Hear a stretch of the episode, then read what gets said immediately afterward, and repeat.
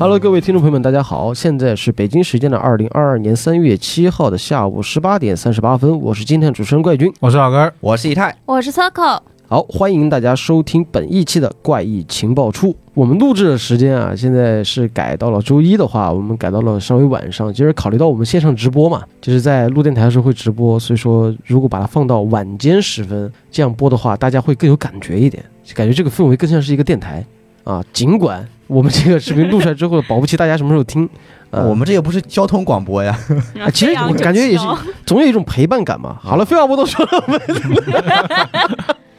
来播一下今天的新闻吧。今天其实大概看一下这次的新闻蛮多的，但是呢，到我这一趴其实挺 emo 的。啊，是有一点点。我这第一个消息呢是一个值得高兴的事情，就是对于魔术迷来讲。是一件非常非常值得高兴，尤其是深圳魔术迷是狂喜的一件事 啊！是这样的，就是前段时间这个魔术协会啊，国际魔术协会发了一个声明，是关于世界魔术大赛，就是 FISM，F I S M，然后这个比赛怎么讲呢？就等同于电影界的奥斯卡和体育界的奥运。哦，对，就这是一个世界级的比赛，很多。魔术师都以参加这个比赛为荣，然后呢，如果你能当上冠军，那你就是一个世界级的魔术师了。哦，对，他是三年一届，然后曾经有幸的在二零零八年 f a s o n 在北京举办过一次，但是这个魔术比赛相对而言，它是没有电视转播和网络直播的，就都是那种内部比赛、业内比赛嘛。啊，对。所以说，相对于那个时候没弄出多大动静，但是我记忆中是二零零八年的时候，在北京举办 f a s o n 的时候，央视是有转播的。哦，就就把一些拍下来，就当时很多魔术师来的时候，第一次看到现场架了相机，就除了评委组的，就还有别的工作人员。啊，就很多魔术师其实比较忌讳这个。就现在你在就比如说曲苑杂谈啊、央视三套，你看到了一些世界级魔术大赛的话，他们的那些流程其实有只有一半，它没有完整流程。啊，就是业内就是给内部人表演的话，一般不喜欢就把他整个的流程这样转播出去。对对对，因为这东西来说，对他来讲是一笔财富，而且有可能是他刚刚研制研发出来的一个新流程，还没有演过的。对对，如果这个时候比赛时就被别人看到了，就他还没有做好拿给观众去看这样的一个表演。其实就是我不想被别人看到，因为我要拿这个赚钱。对，我觉得老外老外他对这边的版权意识和知识版权的那种保护是特别重的，因为当年在欢乐谷表演的时候。就是当地电视台希望能来录节目，所有当时的魔术师都在说为什么会相机，哦，就很介意这个。我这个表演就只能在剧场里演，就是专门在剧场里做这样的表演。对对对对对对，就可能我们就是中国当年他其实没有这方面的意识，哦，所以说这个从二零零八年到现在，其实已经举办过很多届了。我们的朋友 Eric 啊，简伦廷啊，他曾经也是 f a s o n 的近景组冠军。哦哦，对，所以说他就是世界魔术师啊。刘谦曾经也参加过，对，所以说这个比赛呢，按照原计划，今年是在魁北克，加拿大，嗯。啊，是在加拿大的魁北克，然后举办，然后再过三年，就是再过两三年嘛，然后就二零二五年的那一届，嗯，本来是啊，就是应该是在那个俄罗斯圣彼得堡，你还能谈起这个，又被又被抵制了是吧？对，就是现在就是原计划是要在二零二五年的时候的圣彼得堡。然后举办，但是呢，就前两天就发了一个声明嘛，就以下的内容是这样子的，就是因俄罗斯发动了乌克兰的战事，由于 f a s o n 国际魔术联盟以及 f a s o n 欧洲理事会的决议，将不接受由俄罗斯圣彼得堡提出的2024年申办 f a s o n 欧洲魔术冠军赛及2025年申办 f a s o n 世界魔术大赛的方案。哦，嗯。F a s o n 国际主席声明，国际魔术界在魔术道路上都是兄弟姊妹。这个决定并非针对俄罗俄罗斯的魔术师们，亦明白俄罗斯及乌克兰的魔术师们并没有任何仇恨。决定是声明为了魔术界的友谊。f a s o n 国际魔术联盟的活动不能在发动战争的国家中举办，亦希望欧洲魔术界能尽力帮助这些面对战争噩梦的人。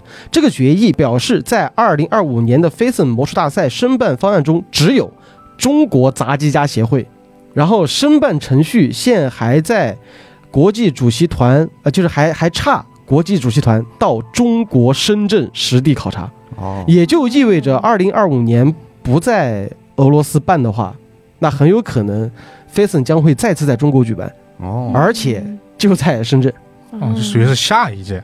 对，就二零二五年的那一次，二零二五打年是个车去看，它不是每年都有吗？是下下几届三年三年年一届三。年一次哦。对，今年今年是加拿大魁北克嘛，哦，然后他提前一年会举办各个州的比赛，就比如说中国，呃，中国地区它它就属于亚洲。不是刚刚不是说了一个二零二四年的欧洲杯嘛？嗯然后现在我们这是亚洲杯，哦其实就跟就跟世界杯是一样的。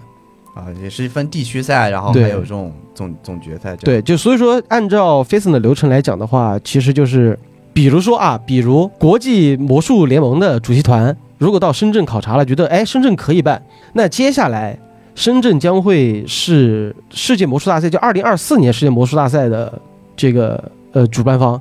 然后如果说这个时候你用这三年时间，两年时间排一个流程去打比赛，然后你拿了亚洲杯的冠军，你就可以去打世界魔术大赛了。哦，然后世界魔术大赛一打完，如果你还拿冠军，你就成名了。对，然后我我那天有和艾瑞克聊了，打了一个多小时电话，就在聊这个事儿，就是 我想去试试，重操是吧？但是但是这个这个说不准。然后我也问了一些，就是关于他其实本来艾瑞克今年也要去参加比赛的，但是当时国际奥委会说，就是呃你得先打亚洲杯，哦你，先把亚洲杯打完，你再去参加今年的。然后艾瑞克就觉得，我们都觉得，为什么他已经拿了一个世界魔术师冠军了，你为什么还要去参加选拔赛？就很奇怪。要看你比赛嘛，又不是看你的资历是吧？这不是很正常吗？很公平嘛脱口秀大会每年大王都要从海选开始打起。对啊，对，所以说他今年他就可能可能他也会准备去打这个比赛，然后理由是不不然没有目标了啊，就少了一个奋斗的点是吧？啊，对啊，因为基本上因为说大家做完了是。因为因为现在其实魔术界的赛事和推理圈儿其实都有很多。嗯，但是就缺一个，其实推理圈儿现在很多人会觉得江户川乱步奖，或者说每一年的那个书单会是一个在日本嘛，一个推理作家的荣誉嘛。那目前为止，中国其实，呃，关于文学层面的奖其实还蛮少的。那现在中国的话，内地的话就就是，呃，文华奖是杂技圈的，就是中国杂协曲协那一块的文华奖。嗯，然后什么精英啊，还有什么什么什么别的别的那个奖项，都是电视界电影的一些最高奖项嘛。但是魔术圈儿总体来讲最高的荣誉就是费森，哦，嗯嗯。然后后来有一年是就是国际魔术联盟给刘谦颁了一个最具呃世界影响力魔术奖，就单独为他颁了一个奖，而且送了他一根金魔杖，哇，哇哦，对，镀金的，不是就是纯金，真是纯金，纯金的，对。摇一咬，这还是能证明刘谦在世界上这个这个影响影响力。对，好，下一个新闻啊，我们下一个新闻呢，说的是我们刚好上期电台说了，就是《神奇动物在哪里三》，上次不是发布了一个完整版预告嘛？我们看到了中国魔法部嘛，嗯，然后前一嘴刚好说，呃，不知道有没有什么时候引进，然后后脚我们出了录音棚就告诉我们定档了。啊，啊，然后这个定档时间是在四月八号，它是和英国是同步的。嗯，比美狗早一天。哦，对不起，美国啊，应该是 我没有故意说错的意思。比整个北美应该都是都要早，嗯对。对，他毕竟华纳还是想挣钱的，嗯，确实，很积极，对，非常积极。因为他这个如果说定到四月八号的话，其实也没多远了。我们现在盘算一下啊，就是呃，首先是三月十五号嗯，有一个给他爱，就是次时代版本更新了。啊，嗯给他爱五，然后次世代版本更新了，三月十，还是五啊，没什么意义。但是但是但是他是六了，但但是他说他更新了那个自适应扳机三 D，然后整个光效支持四 K 六十帧，嗯然后怎么的巴拉巴拉巴拉巴拉巴拉的。但游戏还还是那个游戏啊，对，但是但是他增加了什么路人什么贴图啥的，还是可以玩一下的。你总不能抵制他，赶赶紧让他出六吧。然后三月十八号就是蝙蝠侠，嗯，啊？嗯，对，这估计应该是这个月整个影视区的最大流量了。嗯，然后接下来神奇动物在哪儿？三，两个档期接的还很近。嗯，对对。好了，接下来这两个信息播完了之后呢，就有两个非常遗憾的信息了。其实第一条这个信息看到的时候还没有太大的感觉，但是只是觉得挺可惜的。嗯，对，这接下来是两条讣告，就是日本小说家大谷洋太郎于二月二十八号上午因肺炎去世，享年九十一岁。然后大谷洋太郎他自己曾经获得过第十六届江户川乱步奖，他的书名叫做《沙溢的演奏》。我大概看了一下他的作品，其实他的作品只在二零一一年的时候有出版过，嗯，然后再早就奔着七几年去了。就他其实他的作品很少在近段时间的出版社的规划里面能看到他的名字，但是他确确实实是一个非常非常优秀的一个就是这样的作家。他的早期作品是以轨迹为主的，然后后来就改写悬疑小说了，再到晚年的时候就改成了这种旅情。哇，为什么最近这个“旅情”这个词 高发词？频率很高。对，旅情悬疑推理小说为主。然后国内呢就出版过他的录音带杀人事件，这个我差点就买了。这个是在中国台湾出版的，嗯，对，然后死了三次的恶人也是出的是台版的，然后黑色协奏曲、欺诈与阴谋这些是就是我跟你说七几年时候出的，哦，对，那确实是很早的一批。嗯，对，这是一个消息。然后另外一个就是很多推理迷非常熟悉的一个名字了，也是在前段时间收到了这个信息，就是西村金太郎，然后也是享年九十一岁。哦，对，西村金太郎是本月就是三月三号去世的，就是有这么一个信息。然后西村金太郎他自己为大家熟知的，其实也是是时刻表还是旅行？他应该算时刻表吧，然后主要他的名作算是比较多的，嗯，就大家有有几本就是应该算就是那种榜单中可能会必读双几本曲线的杀人，一个双曲线，一个时刻表比较经典的，然后另外一个就是七七证嘛，七个证人嘛，啊，对，七个证人，然后主要是他写的作品也比较多，六六百多本吧，对，六百多本好像应该是有六百多本，就很恐怖的数量。啊，那确实是高产作家，嗯，然后销量应该，我很早之前看到个统计，应该是它的销量可能累计可能有上亿册，应该是有的。毕竟写的多对，然后而且每本卖的也不错嘛。啊，对，嗯，所以就是很勤劳，并且在他去世的这一个月里面，他这几个月他应该还在连载，还在连载，就是之前可能还在连载，九十多岁了，都对，就没有停过笔嘛，一直在写，就算是一个，我觉得无论是作品的质量还是他的一个勤劳程度，都是 都是楷楷模级别的楷模级级别的了。嗯，对，而且就是他的怎么说？虽然说后期的作品其实我们看到的比较少，但是基本上大家每年其实还是会提起到这个作家，但也是因为年纪确实很大。对我觉得很多很多人之前如果不看到这条消息，可能他都已经是一个以为啊，就是他很容易被归纳成那种以为已经去世的作家。嗯，他其实算是比较高寿了。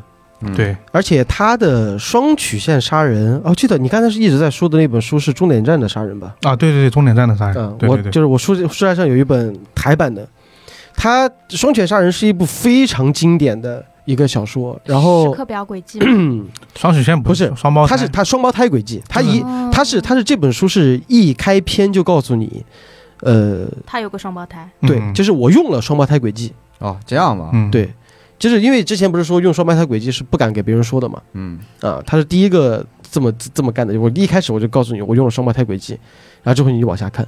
像我们之前呃一红特别喜欢的那个钢琴协奏曲嗯，谜案演奏家是吗？啊，迷案演奏家啊，就那个人也是就是有说过，我用了双用用了双胞胎轨迹。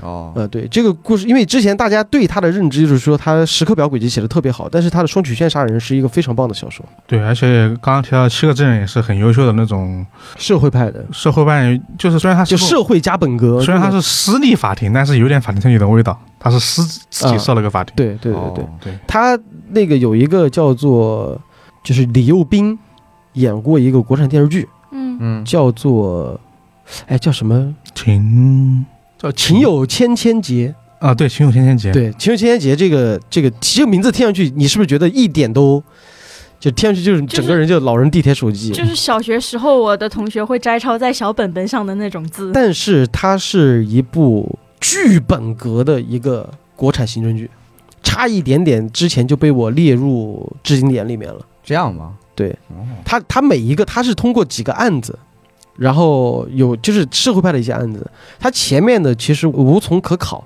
但是后面最后一个案子，嗯，他就是用了双曲线杀人的底，哦，对。哦，嗯，然后不知道当时是算抄袭还是买了版权，其他几个案子也有能找到。我之前因为之前说想做，我还去找过嘛，都嗯都有。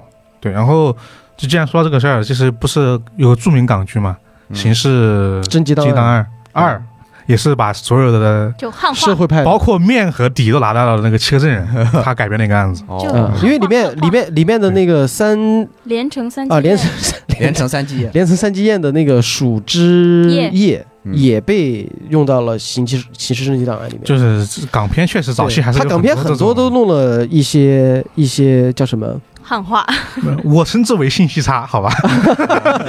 就社会派的。然后咱们国内之前也还有一个老电视剧，是一个买了金天一版权的一个电视剧，是啊，里面那个主角是一个法纪线巨高的一个一个人，就是他第一个案子就是在医院里面，就是不是不是不是是另外一个，他那个名字我忘了叫啥了，就是真的就是买了金天一版权拍的，这我就开始好奇了。你可以搜一下。好像是秦有也是。贤贤节，不是不是不是，是吗？邱贤杰主角是刘斌，是李幼斌对，但是但是那个买今天一版权的那个是一个法纪线特别高的一个人啊！我我我之前我们之前有有看过这个啊对有看过。过一次，啊。忘了，反正就是，但我觉得其实应该是没有买的，我觉得应该是没有买的，呃，他那个是授权了的。是吗？啊，对。他自己说的是授权，但查不到。哦，申童，啊，对是啊。对，是申童申童，哇，嗯。他发际线真的很高。对，就是就是一个发际线巨高的一个一个人，然后哦拍的，哇，这个他这个哦，哦，哇，他这帽子一戴，他就像是没有头发一样，好了好了好了，就这说回来是国产刑侦剧那个气质。高，实在是高。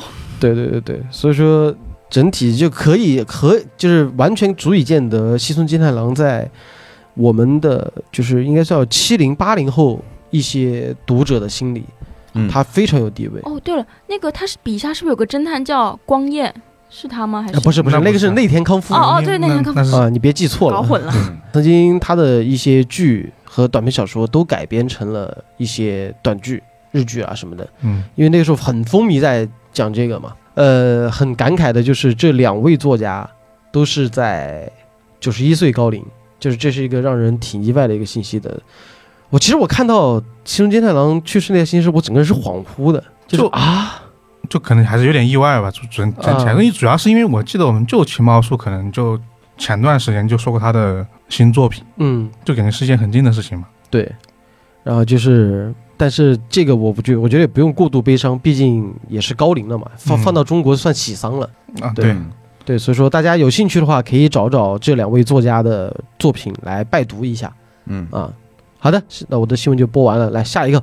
那下一条新闻带来也是一个同样九十多岁作家，但是他仍旧笔耕不辍的一位奶奶揭穿脖子。好，你好家伙，这个上一期的局外生枝，局外生枝我听了，就整个人他就属于那种特别亢奋的状态，在推荐 揭对，揭穿脖子。嗯今天我就是揭穿脖子 bot，就他他总有一种就是那种揭穿脖子老来得子的感觉。那，不会，他因为他的作品是真的，我觉得他很很优秀，就是太牛逼了。嗯，我带来他的两本新书，都是要在千本英文库出版的。你带来了他两本书，真不拿自己当外人呢。带来了他两本新书的消息，啊 啊，啊就是一个是都都是千本英文库要出，一个是他的《死之泉》，预计四月出版，然后嗯还有一个是他的《双头巴比伦》，预计五月出版，就狂喜，你期待吗？我很期待，我已经看完试阅章了，嗯，怎么样？就是只能说他真的是写什么像什么。应该还是他比较喜欢的日本人写外国的对，类型吧。嗯那个《死之泉》，它的背景是那个二战下的德国，然后当时德国希特勒搞出来一个就是生命之泉计划，哎，我我感觉就二战时候的德国纳粹特别就流传了很多那种搞邪性实验的，就包括什么西藏的什么世界之门啊，当时就是反正什么事儿都往纳粹头上推推就完了对。他反正不一定干过，但是呢对，，不一定干嘛。我要是如果我然后我要写这种传说，我拿那边我需要一个反最合派，适的那纳粹就很就包括印第安纳琼斯里面那个什么水晶骷髅，啊，对，反正就是纳粹就各种找、那个找一些对那个也是讲，其实也是找那个不老药的嘛。对对，啊，而且你像那个希特勒，那那红骷髅二战期间又要对战美国队长，又要对战什么魔法，又要对战神奇女侠，那啊，什么他他就是世界的大敌人嘛。嗯，确实确实确实，对但是这个生命之泉是真的确有其事的。之前有一个怎么你见过呀？有一个游戏很火，过，你就是揭穿脖子，就是之前不知道你们记不记得，就有一个很很很很黑暗的，也不能说黑暗，就是一个看着玩了很难过的一个游戏，叫《我的孩子：生命之泉》，讲的就是这个生命之泉计划。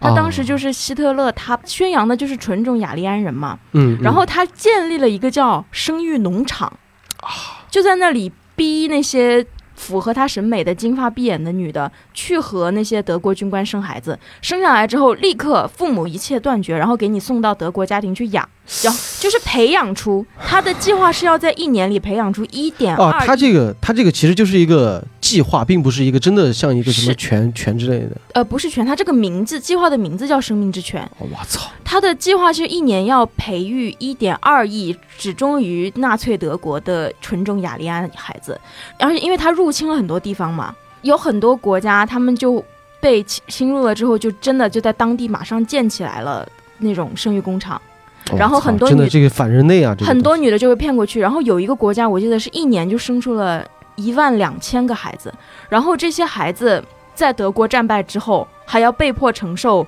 来自自己祖国的怒火。就而且他的这个收容所还研究那种不老不死的技术嘛。他他是在研究不老不死，怎么这啊？好了，你聊一下内容吧。然后就内容就是一个怀着私生子的一个女人，她叫玛格丽特，她住进了这个生命之泉收容所，在这里她遇到了一个研究不老不死的医生，叫克劳斯。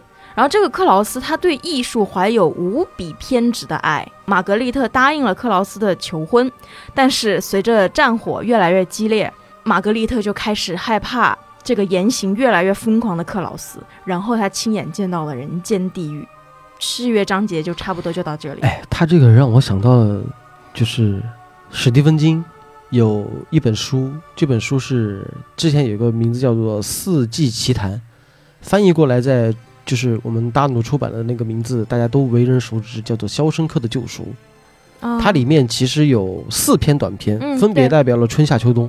嗯，然后里面有一篇就是纳粹高徒，这个改编过一个电影，还是甘道夫演的。对的，就甘道夫那个演员纳粹高徒，哦，这电影就叫这个名字。呃，电影我叫忘了叫什么名字了，反正就讲了一个小孩儿，然后去他的一个老邻居，就是一个老头，但这个老头之前是个纳粹。啊，啊，对，然后就讲述这两个人的故事，也是一点点的，就让你越来越就是侵蚀你的内心那种感觉，对，让我想到想到这样的一个故事，啊。然后这个它还有个很有意思的一点是，它是以书中书的形式来展现的。就是乍一看，整本书是一个叫我要念一下他的名字，叫冈特·冯·弗吕斯滕堡，这是一个这样的人他写的一个本书。好德国，嗯，对，然后再由一个虚拟的人物叫野上京来翻译出来。他就是揭川博子，他就用这种形式模糊了那种现实和虚拟的界限，然后他就把一个虚构的情节包装成了现实。也听上去亦真亦幻的一个故事，对对对，而且就是我的感觉就是他的文笔就是一贯的漂亮，而且在其中，因为你提到那个克劳斯这个医生，他是一个对美有偏执的执着的一个医生，所以可能会掺入很多对于美学啊、人类学啊的这种想法，然后又加上是在二战情况下的一个背景，我觉得一个可能会是一个非常宏大的叙事诗。啊，那他另外一本书呢？另外一本书叫《双头巴比伦》，这本 我刚才这本书我刚才刚才看到我们这个新闻那个标题的时候，就是你看这个段这个分段，就是现在我看着双下巴，双下双双下巴比伦，我说什么？怎么还写？现在开始写这种轻松幽默的东西了？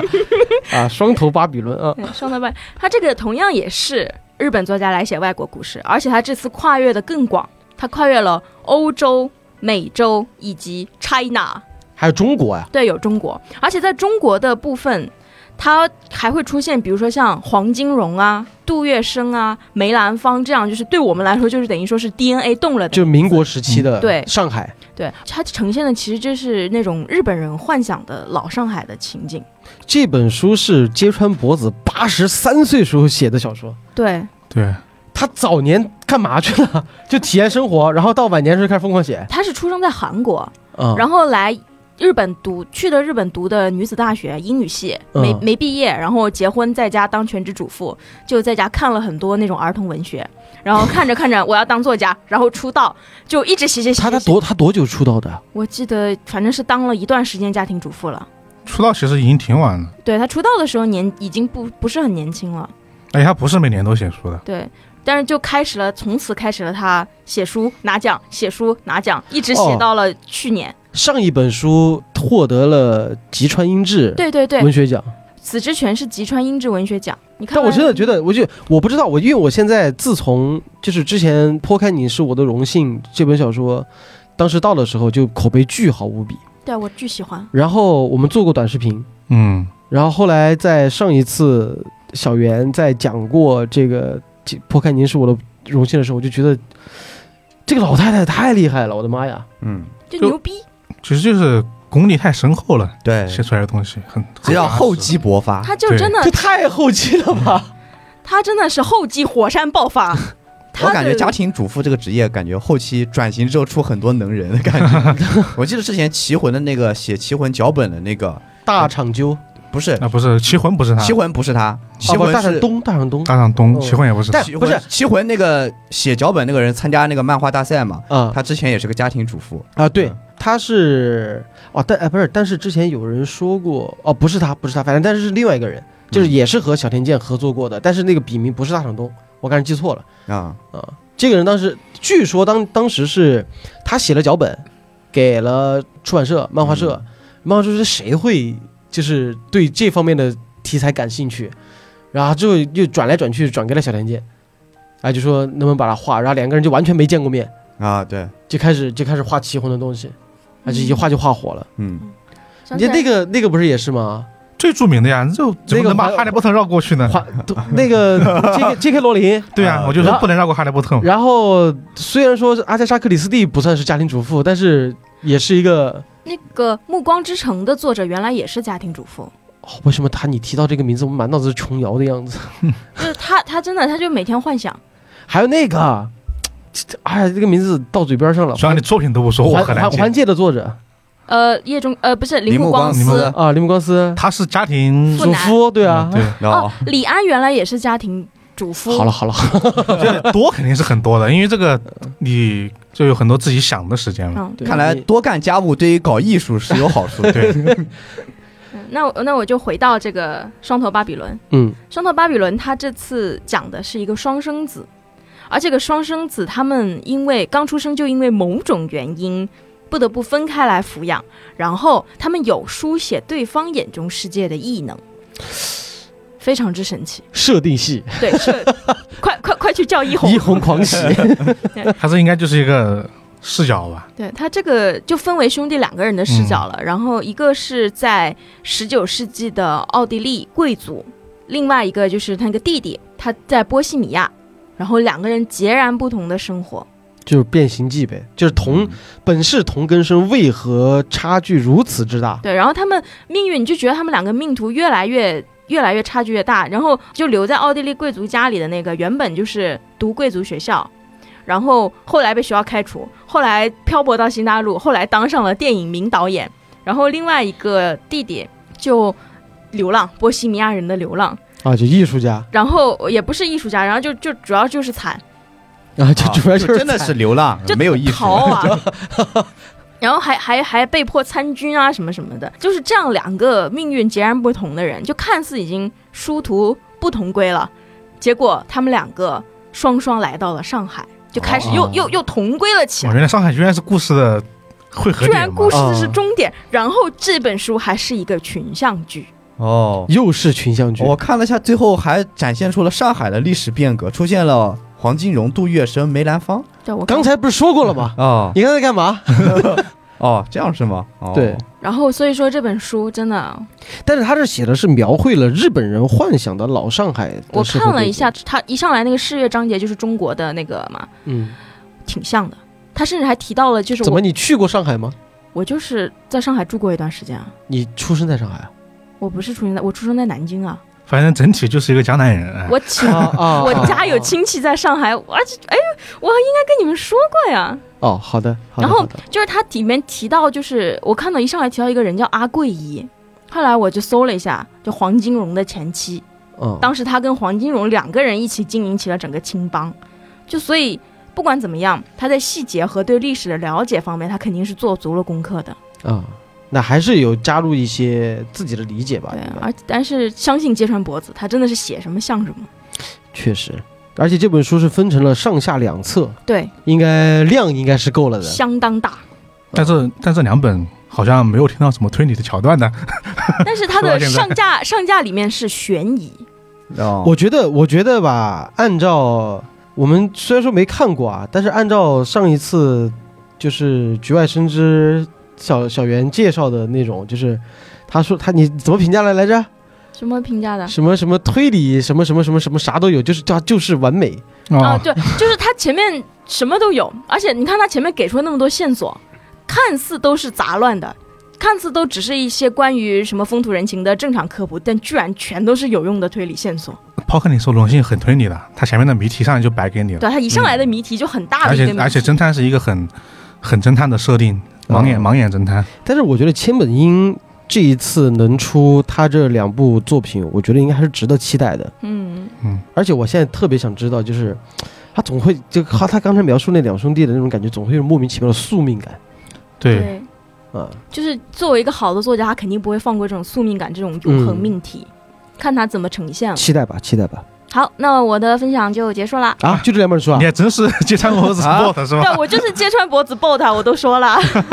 好家伙，要不然这样吧，你你这儿干脆直接搞一个揭穿脖子的那个吧，点到为止吧。呃，大家好，欢迎来到特辑，大家大家好，欢迎来到揭穿脖子电台。对啊，不是，要不然真，你要不然你真的搞一期揭穿脖子的特辑。但我问你，我就看过他的一本哎，你都粉成这个样子，我觉得你这个热爱是在的，嗯，你赶紧去挖一下、挖掘一下。毕竟这真的九十多岁、八十多岁这个老太太，真的，而且作品每一部都这么硬嗯，啊。但是他的作品除了这三本之外，我目前我因为我去搜他的豆瓣，目前好像没有怎么国内出版的。而且其实他出的书就是不是很多，对他出出的书不多，然后国内出版的更少。对，因为目前前为止好像就这三本。之前他之前很早之前那本书刚上的时候，我之前也看过，就是感觉他就是一个出道之后很感觉很久都没有写东西，然后写写哎写个哎挺好看的，就是那种不是那种就突然有了灵感，然后自己写写是吧？对、他近两年还是挺勤的，他二一年才出了一本，叫什么渲染的还是什么，我不会念那个日文，反正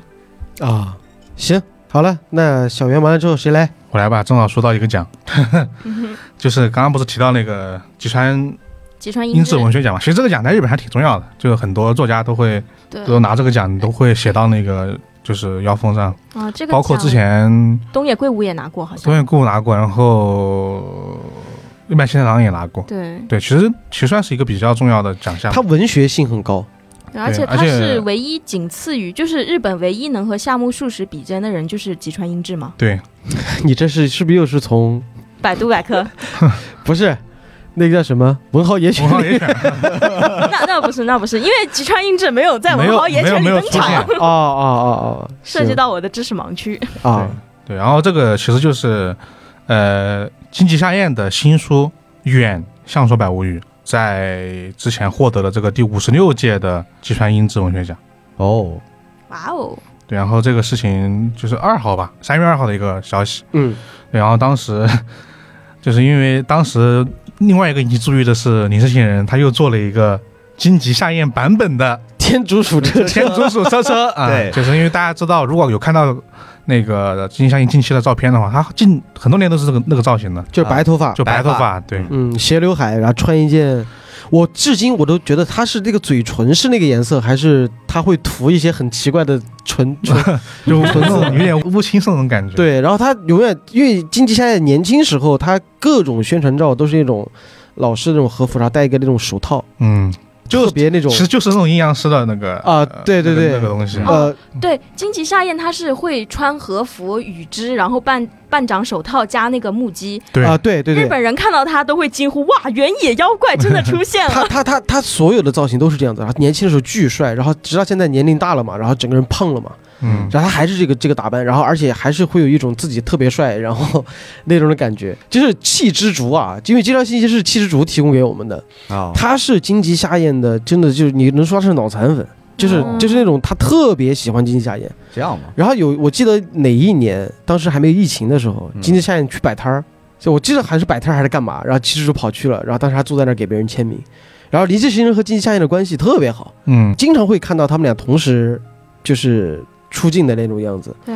其实经常会举办一些就是那种作家的活动嘛，啊。就一般两个人。而且我们之前提到，的《文豪野犬》有一个特别篇，就是把他们俩加入到了《文豪野犬》里面。对，对，啊。里面还有石村深月，啊，而且而且这两个人就是在就是在这个《文豪野犬》特别篇里面是一个死对头，哦，呃，外那个相爱外传，相杀了是吧？外传真的好看，我真的外传。超好看。里面里面那个金吉老师，哇，nice，反正我知道很多人知道你那些人，就是反而是通过红花选的这个呃，对外传，对对对对很。积极相应《文豪野犬》当时就是金夏彦的能力，我忘了是啥了，但是临时金吉行人的夏彦的能力是平物落。什么意思？就是根据他的平物语研发出来的，好像是把一个，反正是个挺复杂的能力，会把那个东西变成妖怪，怎么怎么怎么样。啊然后临相关的。然后临时行人的就是阿纳泽尔对替身，对，然后这个其实这个《相说百物语》系列，国内其实都有出版，出版很多本了。对，很多本，因为它名字很多，嗯，相说嘛，然后续相说、后相说、前相说，西相说，对，然后西相说，然后这个这个系列其实也一直获过奖嘛。后相说是零四年拿的子母奖，然后那个西相说是一一年拿的柴田炼三郎奖。因为这个系列其实跟他的我们大家比较熟悉的《罗幸福之女》啊、《孤鸿鸟之下》啊这个系列一样，其实都是讲的妖怪，就每一座里面都有妖怪。嗯。然后共同点也在于说，它的妖怪并不是真实存在的，更多的时候还是人做的对。祟。啊，其实因为金吉夏彦不像是，因为我们国内其实没有这块这块的土壤，但是在日本的话，金吉夏彦对于妖怪的研究已经到了一种，博士，呃对，就是他真的是把这种当文化在研究，对他嗯真的是老，博士了，对妖怪博士。对。对，然后这个信息才知道为什么会备注一个这个信息，就是这个信息其实来自于听友群的群友投稿的。啊，说哪一个？说是年轻人这个还是金夏彦那个？金夏是两条，其实算是啊，金星夏彦那个吗？啊，应该是年轻人那个。啊，你是新人那个啊？对，天竺鼠车车的一个梗啊，当时大家就在问他到底有多少款天竺鼠车车。啊，那我觉得，我觉得，我觉得这个新闻应该是来自于听友群的群友举报。嗯，知道吗？然后这下面其实还附赠了一条另注啊，这个是我觉得这个就是七之竹的典型风格了。现在这么写的啊，这这本书的简体中文版版权已经被买走了，具体哪家出版社会出版未知，感兴趣的朋友可以再等一等。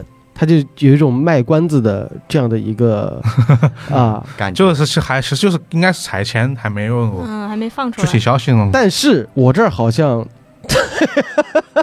刚得到一个消息，就是其实不是这本书，但是是我们的老朋友时代华文二厂啊，将会尽快了，就是会去出版一本晋级夏彦的新书，叫做《虚实妖怪百物语》。虚实妖怪百物语，嗯，这又是哪一个系列？它这套东西真的是太因为今天今天是有，因为今天是有一个，就今天有一个合作来找到我们，就我临时知道这个消息啊，就顺便加到这里面的。但是具体是因为我觉得国内还是很多观众是金夏彦的粉丝，嗯但是很不巧，我不是。啊，我其实我我曾经有一段时间真的失眠，嗯，失眠到真的很想睡觉，我就去把《孤火鸟之下》拿来翻翻来看，没看一会儿就睡着了。就这么说吧，就是怪军看《孤火鸟之下》的进度，嗯就跟著名的梗背英语单词背 abandon 是一样的，就永远在第一个单词啊。就是我这么说，《孤火鸟之下》我是买的国内出版的第一版。哦哇，我记得非常清楚，我带着那本书去见了尼尔盖曼，啊，就是那本书出版了，然后我坐在公交车上在那看，完了之后呢，我朋友跟我说，他说那个四川大学有来了一个一个作家，要不要去看一下？我并不知道他是谁，然后后来听他讲座嘛，他那个时候特别喜欢穿那种导演的衣服，反正我也听不懂，我也不知道他是谁。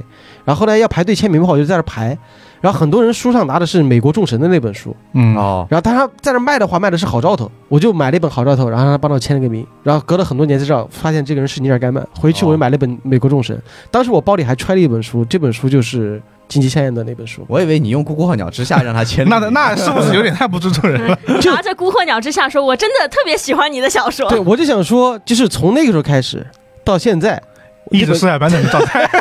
就一直是在看前面的那个章节，你懂了吗？”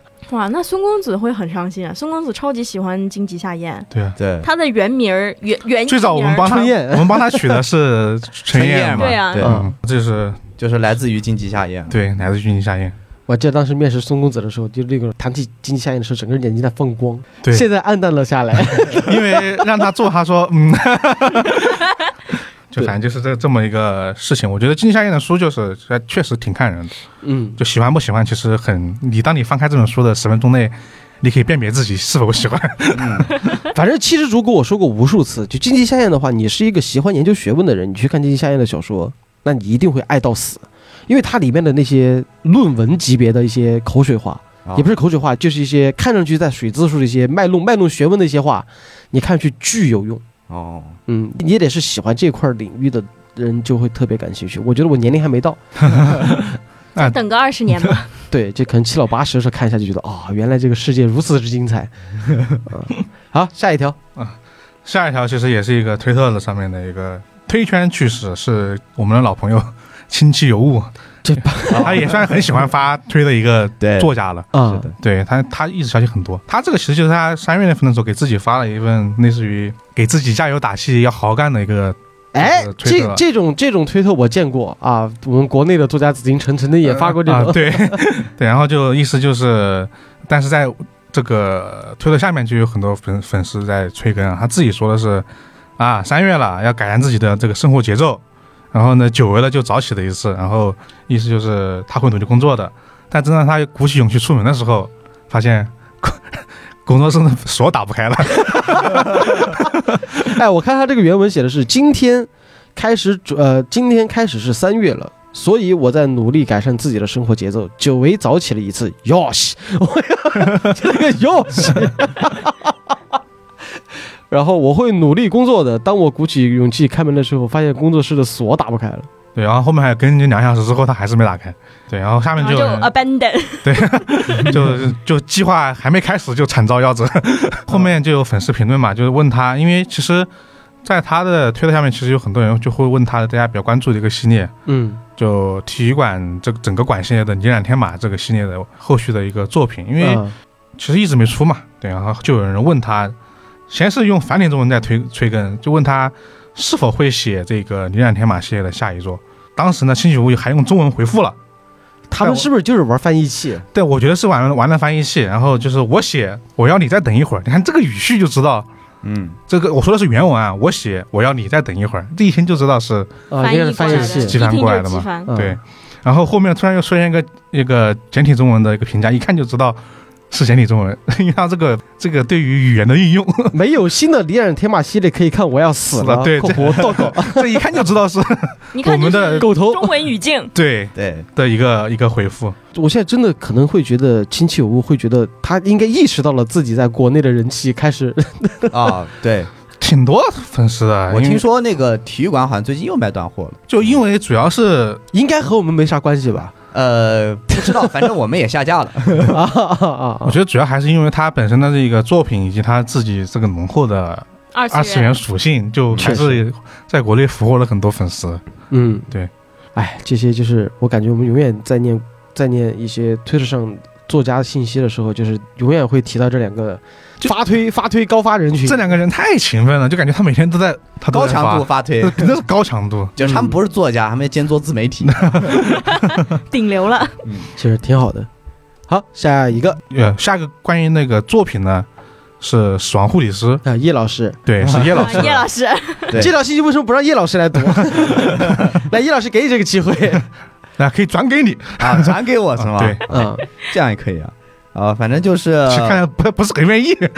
呃，叶真忠显的新作啊，《死亡护理师》宣布电影化了。哪儿星座啊？哦，对，他的电影是新作嘛，书不是新作了。呃，《死亡护理师》算是他算是成名作了，嗯，应该是。嗯，然后之后才写的绝教嘛，对对之后是绝教，然后才是不不录。嗯，然后其实可能还有其他的儿童文学作品，但是悬疑推理类的话，就是应该是这三部。以这个笔名写的，叶老师个笔名写的第一本是这个，啊、对，对，之前是别的笔名。啊、然后他这本也获奖嘛。总体来说，就是我感觉这本还是挺，当然我还没有看，但是我之前听老哥给我描述，一直对，我想看我们介绍过，就是这我们个书我们短视频短视频有讲过，嗯，对我们其实反复说过很多次，然后这次就是电影嘛，然后电影它现在消息是在招募演员中，嗯，但是我自己去查的时候发现，就是现在已经有两个人在上面了，他是招募的是群演，但是主演也没有公布是具体是谁，没有导演是谁啊明确的消息。导演是那个前田哲，前田哲，不是一个大家很就熟悉的一个导演，他的作品就之前有拍过一个，他那个作品我倒是知道，叫《小猪啊教室》什么？小猪教室。这是又是一个儿童作品吗？不，他探讨的问题很尖锐，但这个这个作品其实另外一个作家也描述，但不太好说。这个啊那个作品意思就是说，呃，一个班主任，啊，然后给六年级的小孩子布置了一项任务，我们一起把一下把一个小猪养大。哎，这故事我咋怎么听着那么耳熟呢？对，有一个漫画作品有个类似的题材，啊，啊，就是那个银之匙。然后他这个重点不是养大，是养大之后会把它吃掉，就是我们把你养大，我们再把它吃掉哦啊。对，其实算是一个是很银之石啊，对，啊对是是，但他那个银之石是属于是农业他们农业，所以它不只是有猪嘛，对啊，对，然后但他这个就是我们是他是特意给这些人准备了这么一个事情，就是一起去养大它，你可以见猪舍啊，可以该怎么怎么怎么样，然后呢也遭到了很多人的反对，毕竟这件事情听着就很。感觉六年级小孩的心灵不一定能接受，你知道吧？啊，对，然后就是这么一个主题的，所以他其实比较适合拍这种群像的一个东西。嗯，对，然后这是个导演，然后这个演员现在就是说的是有这两个人，但不知道演谁，一个是长泽雅美，哦，对，然后一个是那个松山研一，突然想看了，啊。最近他的出镜率比较高。哎，那孙山研一和长泽雅美，那必不可能是两个跑龙套的呀。对啊肯定不是，这两个肯定是主角嘛，因为其实他这里面其实他这个小说里面其实就是有多线叙事的。哎嗯，我拦你一下，嗯，这个前天泽曾经指导过一个喜剧片，你知道叫什么名字吗？叫啥。就是反正我在百度上找的是《快乐帮派转动地球》，你想想这个名字是不是有点让你有点耳熟？是是一版那个吗？对，阳光劫匪，有吗？对，是的，可能那座他那个电影版的我没看过。阳光地球，然后他的主演都还是松田翔太，还有铃木金香，那就是说还是拍过推理剧的。嗯，嗯，对，然后就是没有，第一是喜剧片，然后推理剧，别往什么都往自己身上揽，真的 啊，那对，那国内还翻拍过《阳光劫匪》啊，不要提那个，那个确实是从头到尾就是一个喜剧。因为他这一版，那我记得我之前看的那版不是他拍的，可能是版本有点多。你是看的是玛丽演的吗？不不不，就是另外一版。是偷老虎那个吗？那可太搞了，什么狗屎？对，反正就整体来说，其实就是一个，其实主要就公布就是个电影化的消息，大家就期待吧期待一下，就看信息吧。我们到时候我们怪异情报处会一定持续跟进的。对关于这个。然后最后一个我这边的是一个算是说到国内作家的一个消息了，嗯我，们基丁老师全体起立。啊，凛冬之关》它的日文版，据消息已经签给了早川川书房哦这个是新兴出版社自己发布的一个消息。嗯哦，对，然后这个所以说，当时我看到人说的是说，感觉有希望是吧？角逐一下日本这个海外榜单的这个名次。如果如我觉得啊，以凛冬之关和日本人现在看这种本格推理，尤其是密室的嗯，来讲的话，我觉得真的说不定，如果今年能出版的话，今今年说不定真的有戏。对我觉得倒不是说拿的排多钱，我觉得应该是能上上个榜，对可以上榜，嗯我也觉得可以，因为其实我们每次看那榜单时都会自己统计一下，其实里面的本科推理真的不多。对，是的，就票也不多，对啊，但是如果你出了 OK 的话，其实都能上榜的。像本格推理榜应该是能上的，我是嗯觉得，他他这个怎么讲？就是虽然说我一直在，就是算是 不是不是算吐槽吧，就开玩笑说的，就是《凛冬之关》是一个让我读不下去的小说，嗯，但是确实是里面的轨迹真的好，对，真的好，里面的轨迹。而且就是一个优势在于，如果是翻译过去之后，这个文笔的劣势没有那么大。啊，对对因为它毕竟是一个在这个太译者了，对，就是译者的一个再输出嘛。对。对，所以有时候他就是反而就是相当于把他的长处又显现出来了嘛。但其实日本本土很多本格推理的文笔也谈不上有那么好，主要是我们看的也是翻译你过来的。你是在影射谁啊？叶老师没有在影射。写过《绝佳的人》是不是瞧不起金球？啊，你直接报名字，主要我是觉得推理的文笔其实都差不太大。其实嗯，你要说好，其实还是看他能不能获得一些文学性的奖项的一个评价。但是我觉得《临终之关》如果能输出到日本的话，应该会给他们带来一定的惊喜。对，确实，他在本格推理上的轨迹层面上是真的是一个达到了一个非常让人惊喜的一个作品。对，而且顺便就吹一下他的《灵龙之关二》了。我记得他《灵龙之关》第一本写完之后，他第二年就说：“我已经在写《灵龙之冠二》的这个，就是已经投入到写到计划中了。到现在为止，已经过了多少年了？然后就没点影子 abandon 没 abandon，有这个，反正呢，我觉得如果有听过我们在去年年底的时候录过的一个电台，就是 flag 这个关于我们每个作家找了很多作家在立立这个 flag，就能知道啊，基丁一直在说，就是他从二零二一年，呃，从二零二零年嗯，的年末到二零二一年的年初，就说自己要出新作。嗯，然后到了二零二二年的年初，然后让他立 flag，他立的也是我要出新作，要不然我就啊，就是啊我就怎么样啊。但是至今呢，他也暂时没有动静吧。啊，看看别人时辰，同样都是没有动静，就冷不丁就给你出几本书出来。就感觉基金老师可能再再拖下去要改个 title 了兼职作家。啊，他其实是一个美食家，大家可以多多关注一下基丁老师的微博，嗯，对啊，经常会发一些迷之美食，但是你看完之后觉得，对他是一个行走的美食家。对，我记得虽然抬头是因为上海确实好吃东西也多嘛，对对对对嗯对，恭喜基丁啊！这个希望早日出版这个日版了。我很好奇日版封面到时候是什么样的，到时候可以看一下啊，对，这个确实，因为国内的出版社那个封面有点直接，啊 星星的那个封面有点直接，嗯，就是《灵动之冠》这一个。对我还挺好奇他们对这个，其实我倒是真的很关心他们对这个密室的，就是评价到底怎么样的，因为毕竟这本作品的优势就在这儿嘛。嗯，对我想看一些很就跟之前其他几本书出版的时候一样的。哎，其实我想捎带脚的说到封面好看这件事儿，嗯，我想捎带脚的给大家推荐一个，就是大右拐，我们上次提到过的哦，他的新新新新封面，嗯。巨好看，就起码是挺对我的味儿的。啊，是挺好看的，但是我当时另外一个反应就是怎么这本书封面做的有点二次元。这但是真的这种感觉，就是它适合它那个调性，嗯，而且还出了一堆这种钱的周边。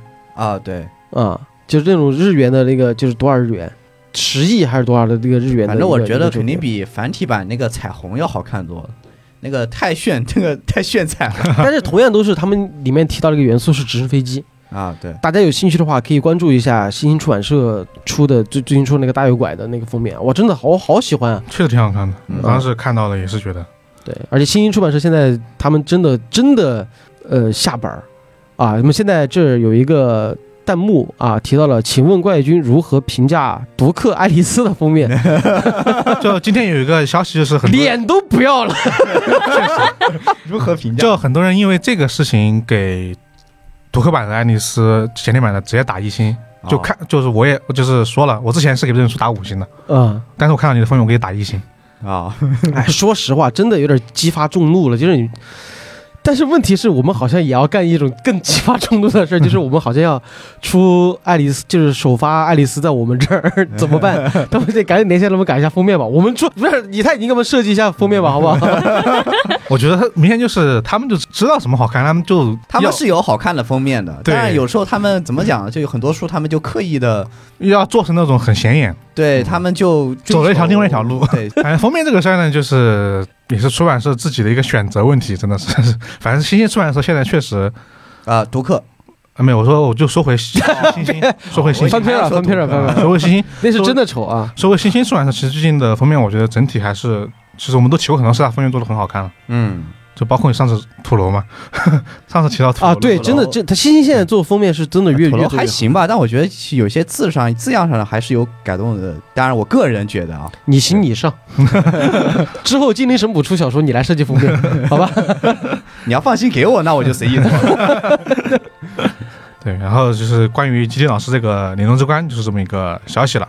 嗯，恭喜恭喜恭喜恭喜！嗯，确实，然后，那我这边其实关于一些推理的资讯就有这么多了。嗯，那最后到叶老师，叶老师好，那我这里边就是 欣然接受了这个 这个称呼。他麻了，他麻了，不想改。好，那接下来我是这边十三条影视的资讯啊，今天我们几乎没有怎么提影视。然后第一个呢，就是韩剧《侏罗之王》，呃，金东旭主演的《悬疑惊悚题材的一个韩剧。然后呢，它是改编自一个动画片，是一个惊悚的一个动画片，是由那个呃严相浩导演的。就动画短片嘛。呃，应该不是，这是一个动画片，嗯我没有查到说是动画短片的。然后呢，这是一部以惊悚的校园暴力为题材的一部韩剧啊，啊，主要是在讲中学是在一个中学里头，那些顺应暴力和权力的人啊，就被称为猪，就是动画哈动动画里面就是有猪的，对，就他那画出来的叫他叫侏罗之王嘛，然后讲述他们带着自卑和劣等的意识，在绝望中反抗的故事，又是一个怎么讲，就是韩国社会里面几层人接着反抗的这种这种啊感觉，而且而且整体是还是个校园霸凌的一个校园暴力的一个事儿吧，都不是都不是霸凌的，感觉如果他按他这样讲法，就感觉这个这个校园都是不是那种暴力，就是一种阶层式的这种碾压嗯，那种感觉，在校园里面形成阶层化的那种感觉，又是一种怎么讲，就是韩国电视剧经典，对，就是我们反正就照着你们想要的拍，但是我们也不改，就 对啊，就我们东西拍出来了，来各打八十大板，还退了退了，就这种感觉。啊、觉。不打，我们就名义上说一下各打八十大板，我们打了，但是实际上打没打呢也不知道。哎，这个就是他们韩国就是自传己拍的。统异。能啊，没有，我说的这个剧的一个改编，嗯因为我总听到这个消息，我总会瞬间以为这种翻过来改是是网飞搞的嗯。事，啊，好像不是。啊，对，它应该是是这是一部改编嘛，嗯，呃，然后呢，我去看了一下预告片，但是没太看得懂，没有看到，因为没有中文字幕，都是韩语，实在是作为一个剧情片，实在是不能听懂它预告片里到底有些什么样的情节。但反正的话，应该是那种相对来说节奏比较快一点的。我看它的一些剪辑和它一些画面的话，应该是节奏一部进展比较快的一个悬疑剧，悬呃惊悚悬疑剧。所以说，还是到时候上的时候大家再看一下，或者说可以期待一下吧。嗯。如果说喜欢相相关题材或者说这方面的一个剧的话，这个不是网飞出的了吧？不是，啊我刚刚就在这个不是。好奇这个事儿，啊就总感觉像网飞出的。网飞理论上应该不会去做改编这样子的嗯。题材，他更愿意花钱去原创。对原创或做剧本，这样的话这种 IP 他抓得更牢嘛。嗯，对。然后是第二个是索尼影业公开犯罪电影《子弹列车》的上映宣传片，本片是由《死侍二》的导演大卫雷奇执导。它是一部动作片啊，但是它的原作改编是来自伊坂幸太郎小说《瓢虫》。哦，对，瓢虫，然后就国内有两个版本嘛，一个是嗯台版的那边的，嗯就，叫瓢虫嘛，然后还有一个叫之前还有个名字玛利亚甲壳虫啊，对对对，然后就是简体版的就叫杀手杀手界疾风号，啊，就是哦哦是那个呀，嗯，对，因为它其实算是一个系列作，然后但每一个作品都都标的是杀手界。嗯，哦，子弹列车应该还有一个，还有我之前看的它还有个艺名叫《杀手疾风号》。啊，对，那就是从这个来的呃，杀手对疾风号。对嗯对嗯嗯，然后目前的话，就看它，如果是它的片名英文直译的话，就是《子弹列车》嘛。嗯，但是现在豆瓣上的词条写的还是就是《杀手疾风号》。啊然后片子呢是布拉德皮特主演，一路我看预告片就一路就是打戏，打戏嘛，疯狂的打打打。哎，不要对这种美国改的这些片子抱有什么太大的期望哎，。他选这个也是因为本来就他他在一版的这个作品里就是偏向于那种动作痕迹比较多的，嗯，他讲的就是杀手的故事。对。嗯对，然后它故事大概呢，就是讲东京前往盛冈的一趟疾驰的列车上有五名杀手，他们的任务呢其实有着相互的关联，于是就变成了一场怎么讲叫大乱斗吧。归根结底就是看谁能活下来，啊？对，谁能活下来，谁能下车。嗯，然后我具体来说，我就感觉就是可能电影弱化了剧情这一部分，因为我整个预告片充斥的就是武士刀、左轮枪。疯狂的对撞，就砍，又是砍又是砍。那么他的他的这个子弹列车是从东京开往盛冈吗？还是从别的地方开开往去？呃，这个就是东京，就是东京开往盛冈的一趟车，然后里面有，我不知道为什么会出现金发碧眼的我们的布拉德皮特，但是其他还有一些日本的一些呃亚洲面孔对亚洲面孔在里面，然后反正就是会有，但布拉皮特好像也说了几句日语了。但整体来说，应该是哟是 对 今天去上个班，他好像说了句，好像是服务员给他一杯咖啡，然后说了阿里阿托还是什么的，反正就是说了有有也有日语了，但是应该不多，主要还是英语吧。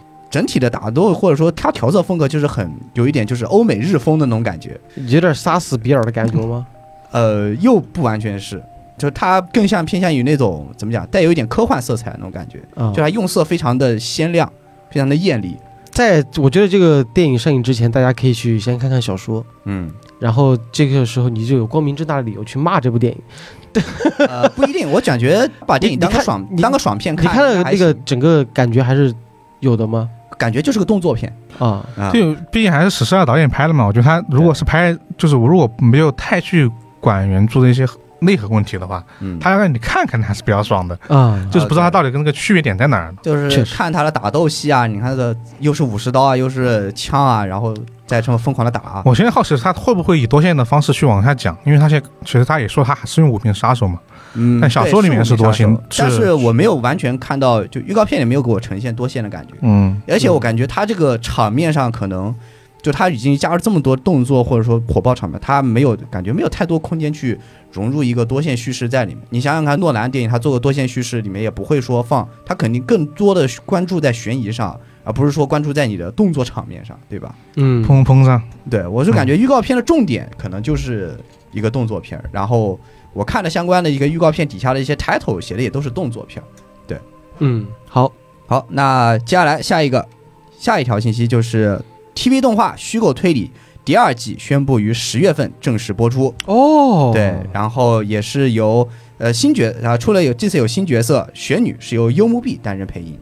哇哦，傲酱，对，上次虚构推理第一真的是季他讲到哪儿了？就钢人期待篇讲完嘛，啊，对啊，接下来会讲什么？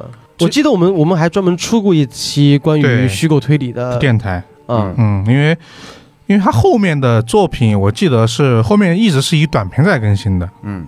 就是因为之前出书的时候，他第一本是一起出的嘛，嗯，所以改就改的就是那一本，然后后面就是一些短篇，真实的一些短篇。他刚刚提到那个角色就是就是一个篇章，就雪女雪女篇，嗯。对，但具体是啥我也没看那一篇，因 因为当时后面就是一间断性的在连载，因为发现确实好像很受欢迎，啊，就继续往下写了。说明第一季动画做制作还是挺成功的，否则也不会做第二季。我原以为这么长时间应该不会有第二季了，没想到居然有。因为第一季是是他改变了一些那个作品的顺序嘛，把两个小短片放前面嘛，嗯然后把一个大长片放到了一个很大的那个集数上面。这一次我觉得可能会偏向于是几个中篇这种组合起来的感觉，因为后面他没有写长篇的那个大长篇的，故事了，嗯，对，可能可能更多是一个中短篇的一个。说不定会有原创剧情。他这个有点难原创的，这个有点难啊。雪女那个算是是他自己他自己写，不是算篇幅比较长的吗？但也比钢人期待篇肯定还是短的，因为基本上那那本小说我当时一直没听楚叫钢什么？钢人期奈钢人钢人人期期待对，然后因为那本如果说我如果以小说篇幅举例子，如果是个三百页的小说，两百页都是讲这个的，就刚刚人现在了，啊其他的可能只占一百页左右，啊但后面他没有写这样，没没有这样写了。哦，对，但是还是很受欢迎，所以说还是持续在更新短片。对，因为而且主要是因为我是动画的这个播出跟制作，那就看动画组能水多少集。对动动画制作，它还是就给这个作品带来了很多的人气。现在看看那个《海贼王》，但凡出现那种黑框的画面的时候，就是满弹幕就飞，动画组狂喜，又能水量级了。但他这个说不定，因为毕竟是一个，他不像是柯南跟海贼王这种，我必须得保持更新嘛。嗯，他毕竟是一个先做好企划之后再去改，可能没没那么大的问题。啊，嗯嗯，反正我是觉得，就是反正第一季看下来，女主的整体的人设很讨喜，就是那种有点贱兮兮，但是有很好看的美少女。不，主要他这个人设太出圈了，就是一个满满口黄段子的一个，呃，对，就是幼龄二次元美少女这种形象，你就觉得，呃，孙公子好喜欢。啊，对，确实，就现在孙公子给大家印象就是一个老色批，二次元老色批，那孙公子今天早上还拿了一个，就是那种一个写二次元的推理的一个动漫，啊，就是看这个封面，这这封面，哦应该是那个轻小说吧？他说嗯他说不仅有封面，还有插图，然后关键是孙公子那个表情是嘿嘿，又给我捉到了。就。虽然他本意是想安利一部优秀的推理小说，但是我只记得他疯狂安利说：“哎，这个封面顶的样哎，这个人设图画的好看。其 实我想说，那个小说是我推给他的。啊，反正现在这个第二季的动画，它是在十月份才上嘛，然后完了之后，十月份，对大家如果还没有看过虚构推理的话，可以先听一下我们怪异电台曾经做过的虚构虚构推理的这个一个特别篇嗯，专题，然后大家听了之后呢，可以在 B 站上去追更，因为当时先看先看，我们那个算是呃剧透了是吧？剧透的剧透的啊，那就先看吧，先看了之后再来听我们的专题，因为在我记得当时印象非常深刻，就是虚构推理加异度侵入，对，嗯。就两部作品。对，然后都都挺，虽然说异度都挺好侵入的这个 结尾，其实还好吧我结尾我觉得也不能算不能算烂尾，只能说它比期待拉高了不，上比较它平庸。第十集、第嗯十一集时的高度。嗯但主要是当时我们想做的两个点在于，就是修推理这个点主要在于它它是一个纯正的本格推理大赏作，嗯嗯，对，但很多人人会把它忽视到它这一点，因为它推理的本质的东西还是比较硬核的。嗯嗯，对，大家可以去找来看看啊，是一个特别有意思的一个动画片，而且里面的女主，说实话，真的我这个老男人都挺喜欢的，挺讨喜的，挺讨喜的。这个人设真的很新鲜，真的是。嗯，嗯，好，行，好，那那我的新闻就到这里全部结束了。好的，那这一次的情报处呢，除了两个讣告之外，其实也有挺多振奋人心的消息啊，嗯，就是大家挑自己感兴趣的关注一下吧。然后还是老规矩啊，大家如果对我们的节目感兴趣的话，或者是有什么意见的话呢，请多多的在你收听的有声平台下面给我们留言。然后上一次我们就看到《局外生枝》，其实我们现在《局外生枝》的呃整个板块是先推荐一一些我们在怪异藏书局上新的书，然后之后每个主播会推荐一本自己喜欢的书推荐给大家。但是有观众就给我们提意见，就说希望能够把之前推荐的一些快讯的书也加入到我们的那个时间轴里面，这样的话大家会更加的好找一点。好找一些嗯，啊。这个意见我们就是汲取了的，然后包括一直有大家给。老根儿提意见的就是让老根儿说话语速慢点儿，这个问题其实老根儿也在，就是也在也在 abandon，对。没有，就是有时候自己觉得自己好像说话其实已经算慢的了，就因为但是我就大家知道，可能我平时说话更快。啊，对对对对但是但是我们没有这尽种没有这方面的需求，所以说大家这个有对我们有什么意见和建议的话呢，请多多在平台下面留言。另外呢，如果你是一个推理迷，也希望和大家交流起来的话，不妨加入我们的怪异电台听友群。方式呢，就是通过微信公众号搜索“怪异故事”，然后在里面回复“电台”或者“听友群”的关键词，你便会获得进群的方式。在群里面也会收获很多很有意思的朋友。还有可能被吃。对，吃人的那个人叫欧哥。对，今天赶紧让欧哥加个班。可以参与群里面的都市传说创作。对，然后在里面，他们大家都会玩一些什么都市传说创作呀，讲一些灵异鬼故事呀，包括他们自发的反向给我们抽奖。我那边是听到了，高阳妹跟我说这个事儿已经是第二次了。啊，因为是马上三八妇女节快来了，就对说要腾贺一下我们的这个公司的妹妹们，所以说反向给我们抽奖，我们缺书吗？不，你这句话一说，他就要求我们抽书，我们先抽回收回去。啊，是吗？啊，那那那你们快快撤回你！们你们你们尽量要点值钱的东西吧。然后反正就是其乐融融。然后这个二群，我们现在已经有了二群了。我觉得这一期电台可能播出去的时候，已经可能开三，二群可能已经要满了对，已经要开三群了，满了啊对，满了之后，他们就会每一每个都会有这种就是抽奖活动，看能不能赶上吧。如果大家如果能赶上二群的五百之前，还能还能再凑到一波我们官方的抽奖。然后嗯在我们的听友群里面还有一些很迷的大神在里面啊，比如说之前提到的 Z 总监。对，嗯，啊，其实主播不知道在不在，其实主在另外一个粉丝群，很迷啊，也也有可能你会看到永晴，永晴应该不在不在听友群永永晴。好像在另外一个就是嗯别的地方，但是我我不确定，但是确实你能见到很多神仙啊，在咱们这个群里面卧虎藏龙的，也能拓展一些新的朋友。当然，最重要就是他这些朋友能够陪你玩一些可能你一个人玩不到的一些网游戏。我嗯上一次说的就是，比如说双人成行啊，啊，在之前是哈利波特，啊，哈利波特呀，就这种，其实就是欢迎加入我们的听友群，好吧？好了，我们今天的节目就到此结束了。我是主持人怪君，我是老根儿，我是以太，我是 Soko，我们下期再见，拜拜。拜拜拜拜。今天十三跟我说你必须去录打破罗汉局，我原本，所以我今天原本自我介绍想说大家好，我是罗汉局破坏者，